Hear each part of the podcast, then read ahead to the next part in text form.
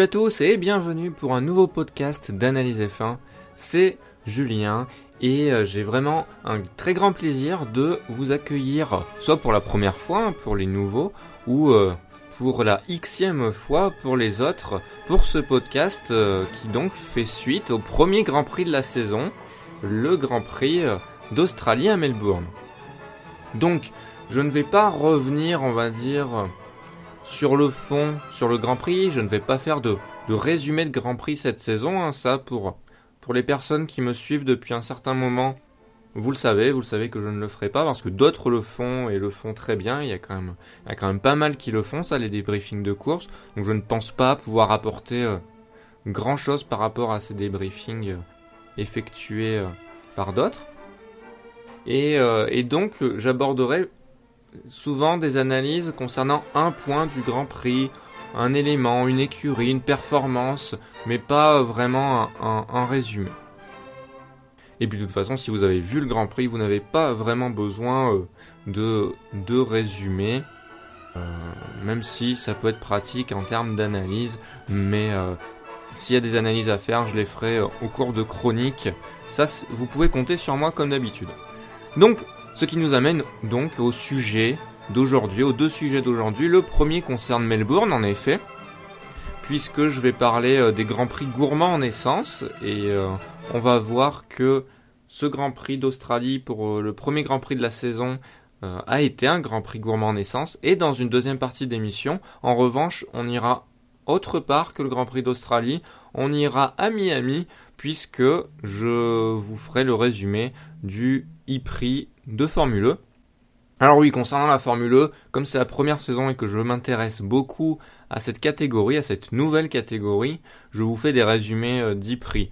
Bon, ça me permet également euh, de tester, euh, on va dire, le format résumé. C'est pas trop un format, mais de tester un peu ma façon de faire les résumés. C'est toujours intéressant de, de s'exercer à ça. Et c'est aussi histoire de de voir ensemble, pas tout seul, je vois avec vous un peu comment évolue cette catégorie afin euh, d'analyser ses forces, ses faiblesses et euh, de voir un peu les pilotes qui détachent puisque bon, ça a aussi un petit rapport avec la Formule 1 puisqu'il y a pas mal de choses à comparer déjà sur le plan de la communication, j'y reviendrai sûrement un autre jour, mais aussi euh, sur le plan des pilotes puisque de nombreux pilotes sont issus de la Formule 1. Donc je reviendrai sur ce cinquième, je crois, e-prix de Formule 1 qui s'est déroulé à Miami. Mais donc pour l'instant, nous allons parler des Grands Prix gourmands naissance et des solutions à entrevoir face à ces Grands Prix. Alors, avant de rentrer, on va dire, dans, dans des analyses et des, solutions euh, qu'on peut euh, envisager, eh bien, il faut savoir que ce week-end, euh, au Grand Prix d'Australie, il y a eu plusieurs voix qui se sont élevées après la course pour déclarer que la course a été un peu à l'économie. Quand je dis plusieurs voix, c'est plusieurs voix du paddock, c'est-à-dire des, euh, des, euh, des, ingénieurs, bref, des, euh, des teams principales, etc. Bref, des, mecs, des, des personnalités du paddock. Donc j'étais un peu surpris parce que j'avais pas ressenti ça. Les commentaires à la télé n'évoquaient pas ça pendant la course, donc c'était intéressant de savoir ça après la course. Bon, donc il y a une course un peu à l'économie et donc ben en effet ça explique le, le, faible on va dire spectacle. Il y a eu une course, hein, il y a eu une, une belle bagarre, euh, enfin une belle bagarre. Ils sont pas bagarrés euh, façon euh, Bahreïn 2014, mais il y a eu quand même une bagarre devant entre Hamilton et Rosberg qui changé les meilleurs tours en course et qui, qui restait quand même relativement proche, hein, il faut le dire, il faut pas faut pas minimiser ça, même si la réalisation a vraiment minimisé ça, cet aspect euh, de la course. Ce qui a donné une course aussi ennuyeuse, c'est, aussi ça peut-être. Bref, mais en partie, il y a eu l'économie d'essence. Et donc, selon moi, c'est un problème. C'est un problème, pourquoi? Pourquoi je dis que c'est un problème et que la saison dernière, par exemple, je disais que c'en était pas un? Bien, par... la semaine, l'année, l'année dernière, pardon, la saison dernière, pas la semaine dernière, hein, non, la saison dernière en 2014, lors du premier Grand Prix euh, de la saison qui marquait donc le premier Grand Prix du nouvel ère avec les V6 turbo hybrides, donc le Grand Prix d'Australie 2014. C'était quand même beaucoup plus important la course à l'économie, puisque voilà, c'était quand même le premier Grand Prix de cette nouvelle ère, il faut bien insister là-dessus. C'est pour cela qu'on avait vu euh, quand même on va dire, un petit peloton et personne s'attaquait trop. Mais bon, à cette époque-là, j'avais déclaré, et je déclare encore, que c'était normal de voir ça. Première course de vraiment une révolution technologique, c'est quelque peu normal de voir ça, il fallait voir sur la durée, et force est de constater qu'à l'époque, je ne m'étais pas trompé, puisque j'ai eu raison d'attendre pour analyser ce que je revendique tout le temps, et euh, pas toutes les semaines mais presque, c'est-à-dire attendre avant d'analyser, ne pas faire de conclusion hâtive. C'est ce que je m'étais attaché à faire, en tout cas. Et euh, je vous veux pour témoin, en tout cas, euh, chers auditeurs, de, tout cela, puisque j'avais fait un bilan de la saison 2014 au cours d'une émission, euh, je ne sais plus, c'était l'émission 3 ou 4, mais vous la retrouverez facilement sur PodCloud, sur analysef1.podcloud.fr ou en naviguant dans le catalogue de PodCloud, c'est comme, comme vous préférez eh bien, euh, vous, retrouverez cette émission concernant le bilan, de la saison, le bilan de la saison 2014. Et donc, je parlais évidemment de ce, fameux aspect d'économie d'essence. Et donc, j'avais euh, pointé du doigt l'amélioration tout au long de la saison de ce facteur. Et donc, le bilan était plutôt positif. Mais là, on arrive à la deuxième saison. Et donc, le bilan positif que j'avais effectué, c'était quand même sous réserve que la technologie s'améliore encore ou du moins qu'elle ne soit pas bloquée par des obstacles, euh, euh, des, obstacles anormals. Et selon moi, justement, les grands prix trop gourmands en essence sont des obstacles anormaux concernant, euh, concernant ben, la technologie. Et donc il faut lutter contre ça. Donc quels sont ces grands prix? Il y a deux grands prix qui sont très gourmands en essence, beaucoup plus gourmands que les autres. C'est le Grand Prix d'Australie et le Grand Prix de Russie qui représentent des obstacles. Donc le Grand Prix d'Australie, on l'a vu. Euh, et là, on est en deuxième saison, comme je l'ai dit. Donc maintenant, il faut trouver des solutions. Ne plus dire que c'est la première année, bon, on se prévoit, on se prépare et tout, on améliore la technologie, mais du moment que la technologie arrive à, on va dire à sa, sa limite ou sa quasi-limite, c'est pas encore à sa limite, hein, je suppose que les monoplaces vont s'améliorer pendant toute la saison, mais concernant euh, l'économie d'essence, on peut pas faire non plus trop de miracles euh, là-dessus. Et euh, par conséquent, maintenant qu'on a vu qu'en 2014, il y avait quelques soucis, mais notamment en Russie, en Australie, c'était normal. Quel que soit le, niveau de gourmandise en essence du Grand Prix d'Australie, c'était normal. Et d'ailleurs, même les Grands Prix suivants n'avaient pas euh, échappé à la règle. Il y avait un peu d'économie également sur les Grands Prix d'après. Donc on pouvait pas trop non plus euh, avoir de référence. La référence était Sochi où vraiment là c'était anormal parce que ça suivait des grands prix où on n'avait pas eu euh, cette économie euh, cette économie trop importante en essence et donc là c'était ça faisait un peu tâche. C'est vrai en plus pour le premier Grand Prix de à Sochi, c'était c'était c'était moyen. Mais là pour le Grand Prix d'Australie, même effet. Même effet, même combat. Donc c'est des obstacles. Donc s'il y a des obstacles, des problèmes, il faut chercher des solutions. Quelles sont-elles?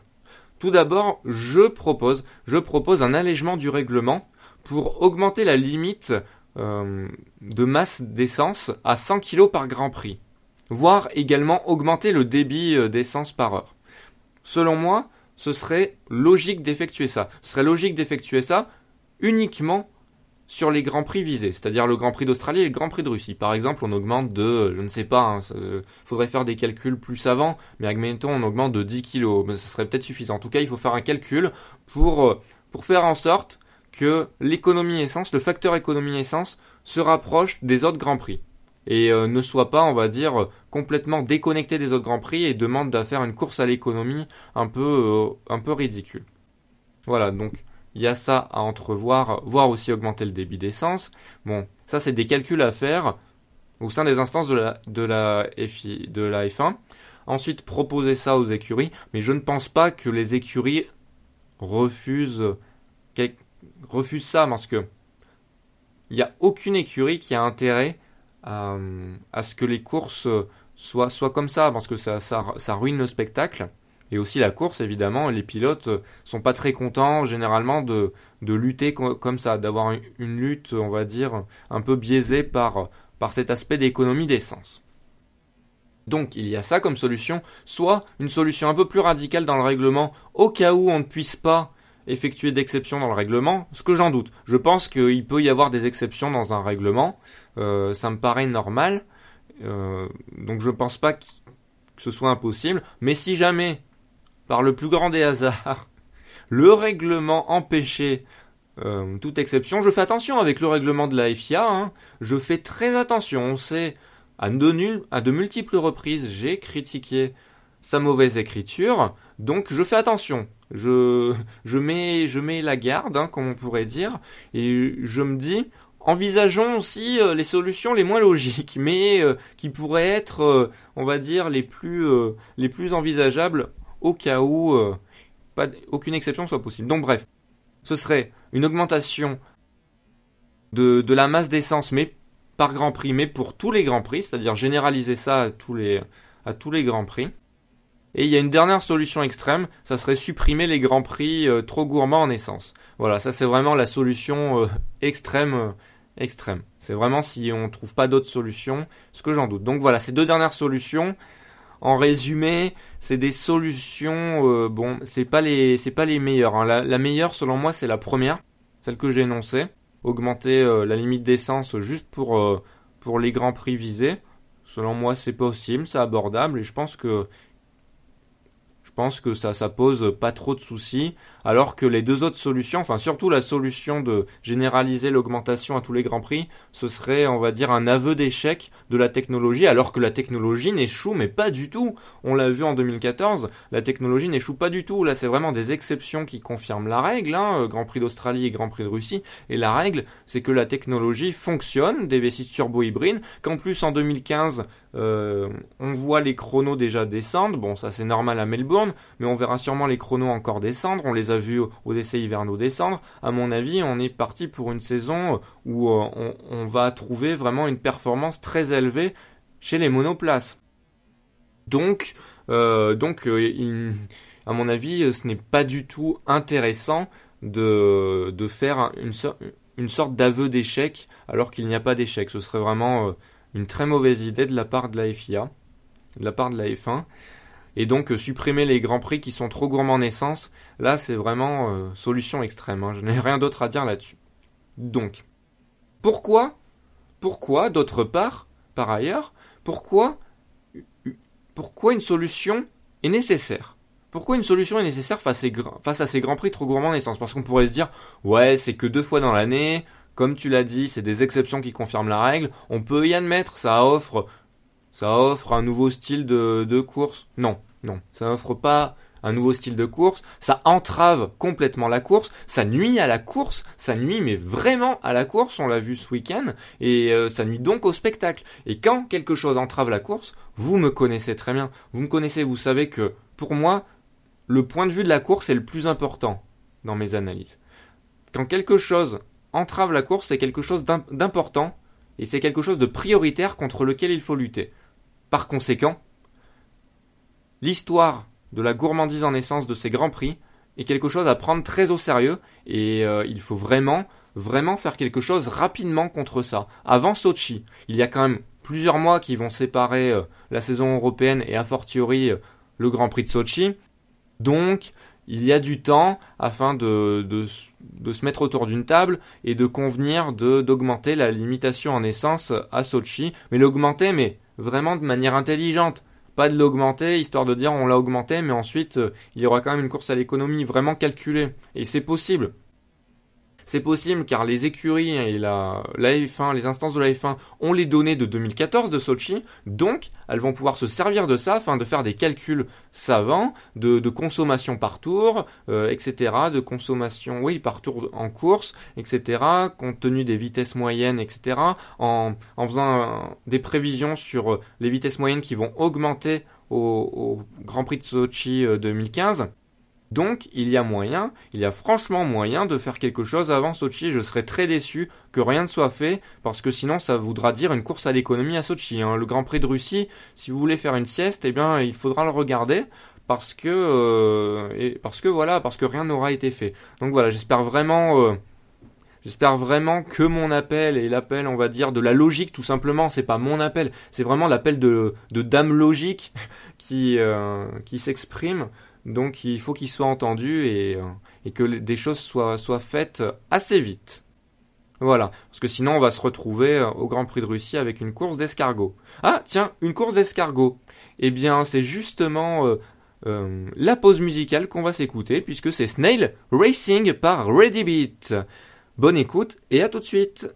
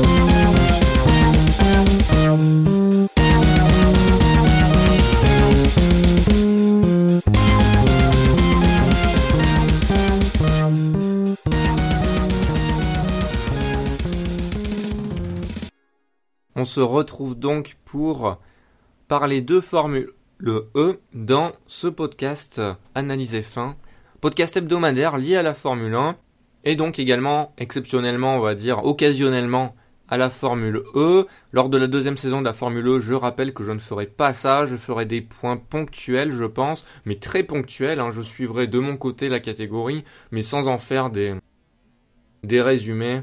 Euh, tout simplement. Là, c'est vraiment parce qu'à mon avis, c'est quand même une discipline qu'il faut avoir à l'œil.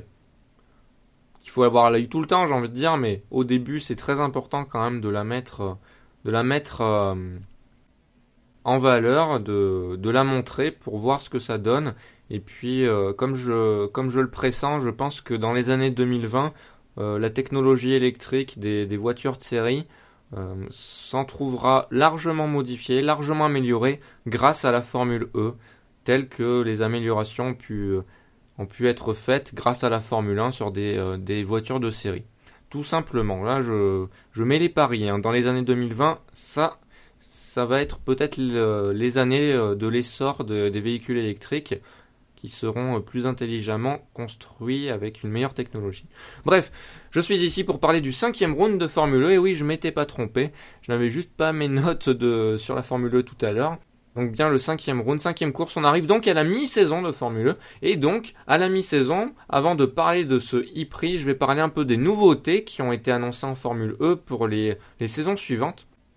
Donc selon moi, la nouveauté, la plus importante, c'est que oui, j'avais annoncé qu'il y aurait pendant la course qu'une seule voiture à utiliser par les pilotes dès euh, la deuxième ou troisième saison. Eh bien, ça avait été un, peu optimiste, un peu optimiste de la part, euh, ben, de la part de ceux qui avaient annoncé ça hein, du côté de la Formule E, puisque maintenant on annonce que ça sera dès la cinquième saison euh, qu'il n'y aura qu'une seule voiture pour une course.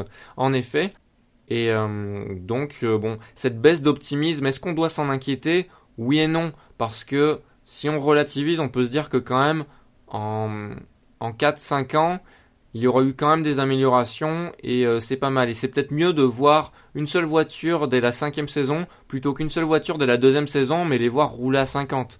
Voilà, c'est à mon avis c'est plus intelligent. Il faut quand même que ça reste de la course automobile. Voilà, donc il y aura une évolution permanente de la technologie des cylindres. Évolution permanente de la technologie permise par le règlement de la Formule E qui va accueillir dès la saison prochaine des manufacturiers, des constructeurs. Il y en a une dizaine déjà qui s'est euh, inscrit pour l'instant, inscrite pour l'instant. Donc c'est déjà une belle réussite pour la Formule E qui attire, qui attire des constructeurs. Donc euh, c'est intéressant. Alors quel sera le rôle des constructeurs? Ça sera tout simplement euh, de, construire pour les, les, écuries ben, les monoplaces, tout simplement, avec bon, il y a une base il y a une base déjà qui est fournie par, euh, par la formule E, et, euh, et ensuite les constructeurs pourront développer, pas sur n'importe quoi, parce que la formule E, ça se veut quand même une discipline, on va dire, euh, raisonnable écologiquement, économiquement. Donc ce serait vraiment, ce serait vraiment de la contrariété que de permettre aux écuries de faire un développement à peu près sans limite. Donc le développement sera aussi intelligent. Tout d'abord, dès la deuxième saison, il sera uniquement porté ce développement sur le groupe propulseur. Ça comprend les systèmes de récupération d'énergie par exemple, et d'autres éléments donc de ce groupe propulseur. Et puis, puis, lors de la troisième saison de la Formule E, il y aura d'autres éléments qui pourront être développés par les, euh, les constructeurs, et donc il y aura quand même une concurrence autour de plusieurs éléments, mais ça va être progressif d'année en année. Il va y avoir de nouveaux éléments qui peuvent, être développés. Donc ça sera fait de façon intelligente, avec un contrôle des coûts. Parce que la Formule E veut aussi permettre aux petites écuries, par exemple euh, ben, aux petites écuries de rentrer en Formule E en, disant, en mettant une limite de coût de développement aux constructeurs. Ça, c'est vraiment très intéressant euh, qui est ça, parce que ça permet à la fois aux écuries qui veulent être en tête, par exemple comme, comme Idams, qui semble vraiment une écurie qui veut s'installer, euh, qui est très motivée pour euh, s'installer en, en, tête de la, de la Formule E, comme d'autres d'autres écuries d'ailleurs. Mais je prends Idams pour exemple. Et, et donc, eux pourront développer faire le maximum de, développement sur leur groupe propulseur, parfait. Par exemple, s'il y a une toute petite écurie qui veut entrer et qui demande à un, constructeur, un manufacturier de lui fournir eh bien, une monoplace et donc euh, une monoplace avec euh, un développement sur euh, tel, et tel matériau, telle et telle partie de la monoplace, eh bien cette petite écurie pourra dire Ok, mais on a une limite de temps de budget, donc ne dépassez pas ça. Donc certes, la petite écurie, en faisant ça, elle va pas se retrouver avec les meilleurs, mais ça permet d'avoir euh, plus de monde en piste, et c'est eh ben, très intéressant, tout simplement, je pense que c'est une très bonne idée. Donc affaire à suivre encore une fois. Et concernant ces points très importants de la Formule E, j'y reviendrai euh, dans les saisons euh, prochaines si je fais encore analyse F1. Mais on va partir du principe que je le ferai encore parce que je suis encore très motivé pour continuer ce podcast. Voilà. Ensuite, autre euh, changement. Alors, il y a eu des nouveautés maintenant qui concernent un peu plus la course de Miami, le cinquième round de Formule 1, puisqu'on sait que à toutes les courses, il y a des changements de pilotes dans les écuries, beaucoup de changements de pilotes. Là, il y en a eu pas mal aussi, donc euh, je vais vous les dire. Alors, Oriol Servia, dans l'écurie Dragon Racing. Il était pilote, il faisait d'ailleurs des bons résultats puisqu'il avait fini tout le temps dans les points, très réguliers et eh bien maintenant il devient partenaire et directeur général de l'écurie Dragon Racing maintenant. Donc c'est une promotion, on va dire, qui, euh, à mon avis, ça lui plaisait plus d'être dans la direction, de, servir ce, rôle. Et donc il a été remplacé lors du, du Prix de Miami par Loïc Duval, très bon pilote, hein, vainqueur du Mans, euh, très très bon au Japon dans les catégories de Super Formula, donc il a déjà fait de la monoplace, pilote très euh, polyvalent, très compétent et qui a d'ailleurs fait un, très bon résultat lors de ce Grand Prix, je n'en dis pas plus. Ensuite, de, dans l'écurie Trulli, Michela Cerruti, suite à des problèmes euh, personnels apparemment, d'après ce que j'ai pu voir sur son Twitter, a été remplacé par euh, Vitantonio Liuzzi, ancien pilote de F1 encore. Du côté de China Racing, Opintung, eh bien, c'est la deuxième fois qu'il est remplacé cette saison et cette fois-ci, il est remplacé par Charles Pic, qui donc euh, aura couru pour Andretti et pour China Racing. Il a eu d'ailleurs un samedi très compliqué, Charles Pic avec China Racing, notamment la course. Du côté d'Andretti, alors là, il y a des changements à tous les, tous les prix du côté de cette écurie. Marco Andretti, qui, à mon avis, doit honorer ses obligations en IndyCar au niveau des essais, puisqu'en ce moment, il y a les essais d'IndyCar, a été remplacé par Scott Speed, ancien pilote de Formule 1 également, donc, euh, qui vient enrichir le panel d'anciens pilotes de Formule 1 présents en Formule 1, donc, euh, un plateau très intéressant.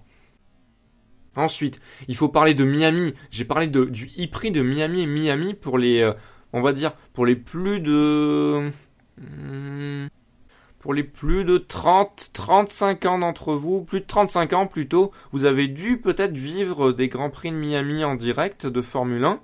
Donc, euh, à mon avis, l'évocation de ce souvenir doit vous être intéressant et doit vous interpeller. Et c'est bien normal, hein. c'est bien normal, hein. c'est un, lieu qui est très lié au sport automobile, et ça s'est ressenti euh, lors du samedi de Formule E, que la course se déroule, enfin, c'est pas un week-end de Grand Prix, euh, les essais, les qualifs et euh, la course se déroulent sur un même jour pour ne pas perturber le trafic routier en ville. Donc le circuit est sympathique, sans plus, sympathique sans plus. Disons que encore une fois, ils choisissent un très bon endroit avec des belles vues des belles vues d'hélicoptère, des belles vues euh, tout simplement quand, le Grand Prix est filmé, etc. Euh, j'ai beaucoup aimé ça. Le, tracé est assez commun, bon, sans plus. Il est sympa, quand même, sympa. Il a donné lieu à une, course, une course euh, sympathique. Et le public, le public est venu en nombre. Hein. De voir ces, tribunes littéralement remplies. Bon, c'était peut-être pas sold out, c'était peut-être pas vraiment complet, mais c'était vraiment rempli, franchement, à Miami. Il y avait vraiment un, réel engouement autour de, de cet e-prix. Et c'était vraiment, euh, vraiment cool, quoi. Parce que ça, donne une très bonne promotion du sport auto et des énergies renouvelables en même temps. Et euh, ben, c'est l'objectif de la Formule E. Et pour l'instant, euh, le pari est plutôt réussi. Pour la plus grande joie de Alejandro Agag, qui est le CEO de, de, la Formule E. Donc, euh, déjà ce point est positif. Ensuite la course, qu'est-ce qui s'est passé? La course, euh, tout d'abord Jean-Éric Vergne avait effectué la pole position. Encore une fois, deuxième pole position de la saison pour le pilote français. Donc euh, très impressionnant, très impressionnant Jeff en Formule 1 pour l'instant. et donc il a abordé la course de la meilleure des manières puisqu'il part en tête. Il part en tête mais il n'arrive pas à s'échapper. on dirait qu'il est plutôt qu'il bloque plutôt le peloton, hein, parce qu'il y a un petit, train de 6, 7 pilotes qui se forment hein, à peu près, et donc euh, il n'arrive pas trop à s'échapper. Il subit une pression de Sam Bird jusqu'à le tour d'entrée au stand. Sam Bird le dépasse d'ailleurs euh, euh, dans le tour où Jeff rentre au stand, mais Bird fait une grosse erreur, je ne sais pas, sûrement qu'il était trop concentré sur le dépassement qu'il voulait faire sur Jean-Éric Vergne, ou bien la stratégie plutôt, à mon avis c'est plutôt ça qui a pêché, c'est la stratégie euh, qui a été une grosse erreur euh, de la part de lui et de la part de, des hommes de Virgin, puisque il a fait un tour de plus dehors par rapport à Vernier et à d'autres, et c'était un tour de trop puisqu'il lui restait euh, trop peu en, j'allais dire en essence, non, mais trop peu en, mais ça revient au même, trop peu en, en énergie, en énergie de batterie tout simplement. Et donc, il a perdu beaucoup de temps, il a perdu le Grand Prix là-dessus, ça c'est sûr. Arrêt au stand très moyen de Vergne. Hein. Arrêt au stand très moyen de Vergne parce qu'on sait qu'il y a une limite de 1 minute et 3 secondes à respecter pour faire la. Euh, à partir de l'entrée au stand. On entre au stand et puis ensuite, euh, jusqu'à la sortie, il faut que ça fasse minimum 1 minute 3 pour que ça ne fausse pas trop la course, euh, cet arrêt au stand. Quand je dis fausser la course, je vous rappelle que l'arrêt au stand consiste en rentrer dans le, garage et prendre une deuxième voiture euh, qui est chargée en batterie et repartir. Donc c'est pour ça qu'il y a une limite de 1 minute et 3 secondes. Et cette limite, hein, à mon avis, elle fait le, elle fait le, taf, puisqu'il y a quand même des arrêts moyens, et puis on a des arrêts un peu meilleurs. Et Vergne a fait un arrêt moyen, et donc il a perdu la tête de la course. Il, a, perd pas complètement la course là-dessus, c'est sur autre chose, je pense, parce que son rythme de course, hein, de manière générale, était pas très bon et encore moins bon après son, arrêt au stand. Il repart quatrième hein, après l'arrêt au stand pour info. Par contre, euh, Scott Speed a fait un excellent arrêt au stand. Il a fait déjà une première partie de course assez intéressante pour ses débuts en Formule 1 et il fait un arrêt mais vraiment excellent. Je crois que c'était euh, un arrêt de l'ordre des 1 minute 3 et 7 dixièmes, un truc comme ça, donc un arrêt euh, quasi parfait, on peut limite pas faire mieux, très bon calcul de la part de, des hommes d'Andretti. Et il ressort juste derrière Jean-Éric Verne. Nelson Piquet Jr., il faut en parler parce que en première partie de, de course, il a, fait, il, a été le meilleur en termes de gestion d'énergie et d'économie d'énergie tout en étant dans le rythme des leaders. Hein. Il était quand même dans le rythme des leaders. Il était dans le top 10, dans le top 8 je crois même. Et euh, quand même il avait une économie d'énergie bien meilleure que les autres. Du coup il a pu faire des tours en plus avant son arrêt euh, au stand. Et euh, mais malheureusement, malheureusement, il y a eu un arrêt mais vraiment catastrophique pour Nelson Piquet Jr. qui a perdu au moins 10 secondes dans son arrêt, mais vraiment 10 secondes sur les autres. Donc c'est incompréhensible, hein, franchement, de, de telles erreurs. Et du coup, il repart 8, 8e, 9e environ. Il devait être avant l'arrêt, euh, ben peut-être 7e, mais bon, il pouvait viser mieux. Hein. S'il avait un meilleur arrêt, il pouvait viser euh, le top 4, hein, top 4, top 3. Je pense que c'était envisageable parce que il a pu rester plus longtemps, il a mieux exploité, mieux pu, mieux exploité euh, ses, batteries, et puis en deuxième partie de course, il aurait eu plus de batteries que les autres. Donc logiquement, il aurait pu pousser un peu plus pour, pour pouvoir lutter pour la victoire. Voilà. Euh, donc pour la deuxième partie de course, euh, Daniel Apt repart en tête euh, devant Nico Prost et Luca Di Grassi.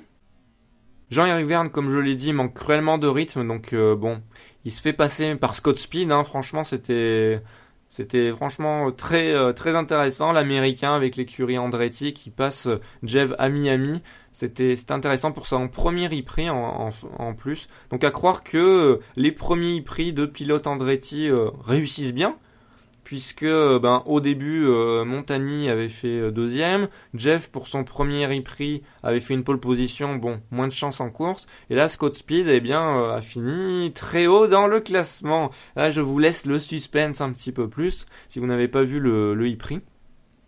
Et donc, Jeff, qui manque de rythme, comment on peut l'expliquer? Parce que vous, vous devez vous dire, ah mais ça fait ça fait un moment là, tu nous dis euh, Vergne pas rapide en course, il a pourtant fait la pole, qu'est-ce qui se passe? Selon moi, il y a peut-être un excès de confiance de la part de Jean-Éric Vergne qu'on pouvait sentir quand il était quand il a été interviewé juste avant la course et qu'il mangeait sa pomme euh, de manière euh, très relaxe, peut-être trop relaxe à mon avis et du coup ça l'a peut-être un peu perdu durant durant la course. C'est bien dommage parce qu'il avait, euh, avait la voiture, euh, ben, il avait la monoplace pour gagner tout simplement, hein, vu le rythme de son coéquipier. Il avait la monoplace pour gagner, mais il a moins bien géré euh, ses batteries peut-être, mais bon, son rythme de course était plus lent, ça c'est sûr.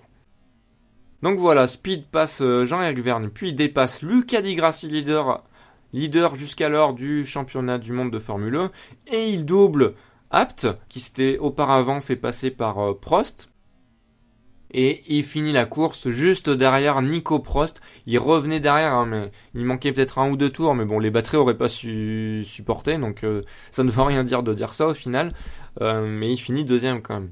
Très bonne deuxième place de Scott Speed pour son entrée en Formule E. Et Nicolas, Nicolas Prost, très bonne première victoire de la saison. Bon, il a fait sa course, hein, Nicolas Prost. Il a fait une très bonne course, un très bon rythme, euh, bonne gestion de batterie, euh, bon arrêt. Bon, rien à dire, hein. depuis le début de saison, il avait le rythme. Hein. La Idams a le rythme et il manquait un peu de régularité. Et eh bien là, première victoire pour Nico Prost, la délivrance hein, pour lui qui en plus empoche euh, la première place du championnat du monde de Formule E, donc une belle récompense pour lui. Puisque Luca Di Grassi n'a fini que 9ème 9ème et c'est la première grosse déception, première mauvaise course du pilote brésilien de la saison puisqu'il avait eu un abandon certes juste avant au quatrième round de, Formule 1, mais mais euh, c'est un abandon indépendant de sa volonté. Là, c'est vraiment, euh, vraiment lui qui a mal géré, et donc il finit, euh, il finit neuvième, et donc il est puni dès sa première mauvaise course. Il est vraiment puni sévèrement par la perte de, de son leadership au championnat. Donc on retrouve Prost avec 7 points d'avance sur Di Grassi au championnat du monde de Formule 1. Rien n'est joué encore une fois. Du côté de Venturi. Venturi, c'est une écurie, c'est une monoplace qui va vite. qui va plutôt vite, qui a un rythme toujours rapide, on la sent toujours fringante. Malheureusement, Venturi a deux pilotes vraiment pas réguliers. Et là, on peut vraiment, après synchrone, parler de pilote, puisque Sarrazin était très bien placé dans le top 5, mais il a fait encore une erreur, hein. encore une erreur. Il semble un peu cramé, un Sarrazin en rythme de course en Formule E. Ça, ça me fait mal de dire ça parce que avant, euh, dans les années 90, c'était quand même, euh, c'était quand même un, sacré pilote. Et au début des années 2000, il me semble. Mais là, euh, c'est vrai que c'est pas sa première erreur de la saison, pas sa première grosse erreur surtout de la saison. Donc là, on peut, on peut vraiment lui en vouloir quand même. Hein. C'est vraiment dommage, c'est des points bêtement perdus. Et Edfeld, absent des débats. On a pu voir son rythme très rapide en début de saison sur plusieurs e mais là, vraiment sur ce e vraiment très absent. Euh, donc euh, encore une fois l'écurie Venturi qui qui pourrait avoir plus de points, qui pourrait lutter en haut, mais malheureusement les pilotes euh, déçoivent. Donc Nick Heidfeld et Stéphane Sarrazin très décevants.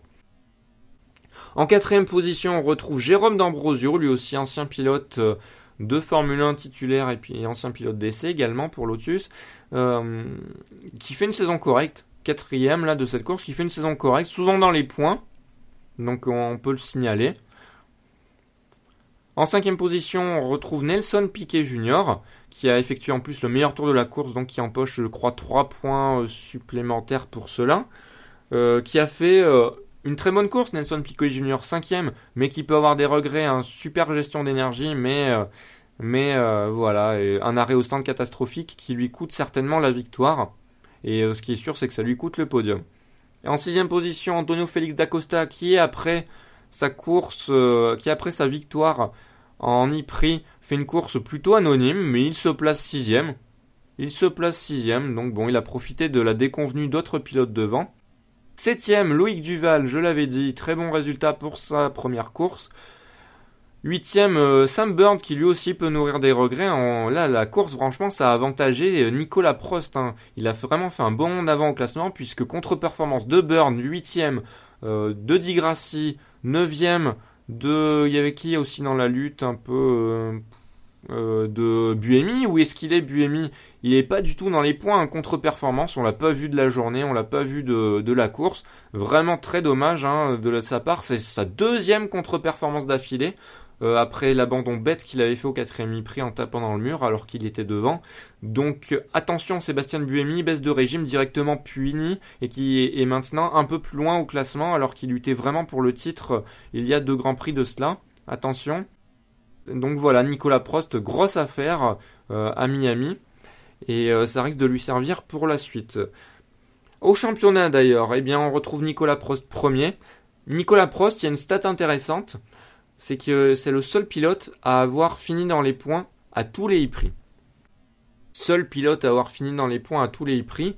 Donc euh, il est récompensé de cette euh, avoir marqué des points, pardon, avoir marqué des points à tous les prix, puisqu'au premier prix il avait, il avait dû abandonner évidemment euh, suite à, son contact avec Nick Heidfeld, contact qu'il avait provoqué, mais il avait effectué la pole, donc 3 points. Donc il a marqué des points à tous les prix, c'est le seul, le seul pilote, et bon, il est récompensé cette fois-ci d'une victoire et de sa première place au championnat du monde. En deuxième place, Luca Di Grassi, donc à 7 points. Ensuite, on retrouve en troisième place Sam Bird à 15 points. Donc euh, confirmation avec euh, ce classement que vraiment euh, les contre-performances des uns ont fait les affaires ben, de Prost, tout simplement.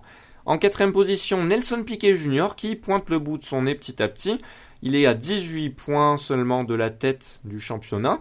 Donc il revient, il revient petit à petit. Il a fait une saison un peu anonyme au début, mais toujours un peu dans les points, puis de mieux en mieux placé. Et là, on voit qu'il se même, qu'il se détache franchement du reste du, du plateau en termes de gestion d'énergie, en tout cas à Miami. À voir s'il va réitérer euh, l'expérience après si ce n'était juste euh, le tracé de, Miami qui lui convenait euh, concernant ce point, de vue de pilotage.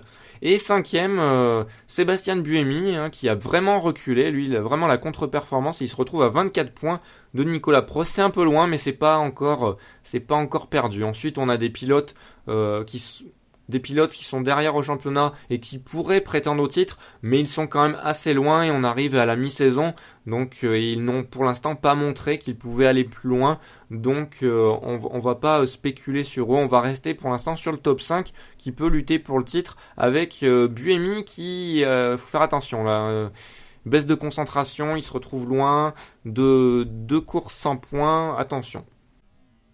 Donc voilà, c'était tout pour ce e-prix de Formule 1. Hein, déjà un, résumé assez long, hein, comme quoi euh, les résumés, quand on les fait de façon complète et qu'en plus il y a des nouveautés à parler au début, ça peut durer un peu de temps. Je suis désolé hein, si ça a duré un peu trop longtemps et si c'était un peu lourd à écouter. Je, n'espère pas en tout cas. N'hésitez pas à me faire vos retours sur les réseaux sociaux, la page Facebook d'Analyse F1 et le Twitter d'Analyse F1, at F1 Analyse. N'hésitez pas euh, à me faire part de vos retours et à me suivre tout simplement pour me montrer votre, votre soutien. Vous pouvez me montrer votre soutien par d'autres manières également en partageant ce podcast, en mettant un petit message sur euh, PodCloud maintenant qu'on peut mettre des commentaires en dessous des podcasts. J'en suis toujours très satisfait même si généralement je vois les commentaires euh, quelques semaines après mais j'essaye d'y répondre euh, quand, quand je les vois en tout cas. Donc merci encore à vous pour vos retours et votre soutien.